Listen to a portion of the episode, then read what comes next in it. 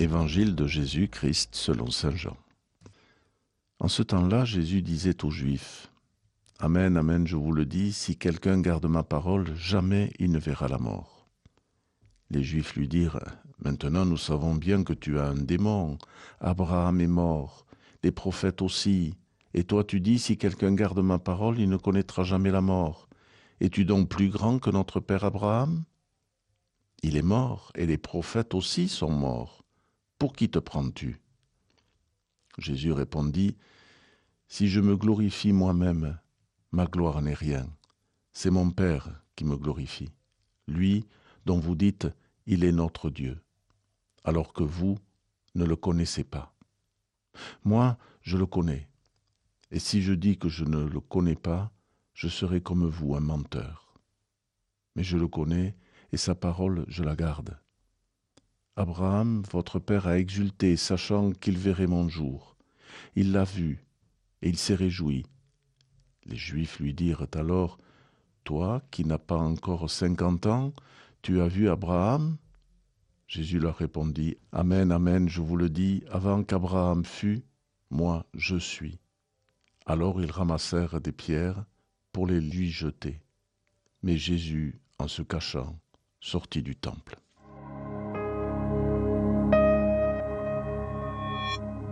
Nous terminons la lecture du chapitre 8 de Saint Jean, et aujourd'hui encore Jésus s'affronte avec les Juifs dans le temple. Il ne fait pas bondir la vérité. Cette vérité, c'est son identité même, lorsqu'il nous dit de garder sa parole, et que la garantie de la vraie vie est justement de garder sa pensée. Les Juifs ne peuvent pas supporter de l'entendre. Or il vient non pas bousculer, mais compléter leur propre foi. Il veut les éduquer au sens étymologique du terme, les conduire à l'extérieur. Et le temple devient alors l'espace du conflit. Jésus va devoir en sortir en se cachant. Ce ne sera pas la première ni la dernière fois qu'il sera menacé. Ainsi, dès le berceau, lorsqu'Hérode voulait le tuer, ou encore quand on voulait le précipiter dans le vide, car il avait osé une fois de plus décliner son identité.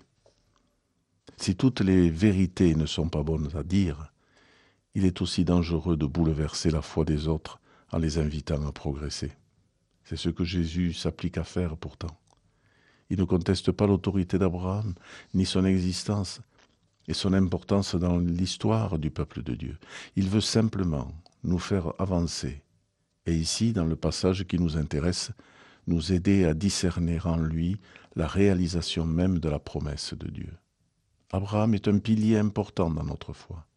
Jésus est lui le Fils de Dieu, incarné avec les aléas de cette incarnation. Si Abraham est le signe de l'unicité du peuple de Dieu, Jésus est celui qui ouvre la porte sur son avenir, annonce vivante de l'alliance décisive où le Père offre son propre Fils pour le salut du monde.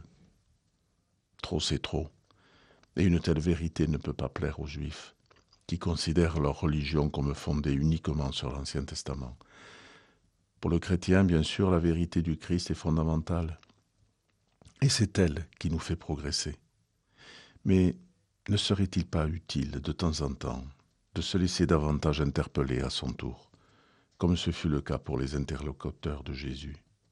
Prenons garde à ne pas réduire la parole du Sauveur à de simples mots figés dans une liturgie mais vraiment comme une interpellation quotidienne à progresser dans notre foi. Bonne journée.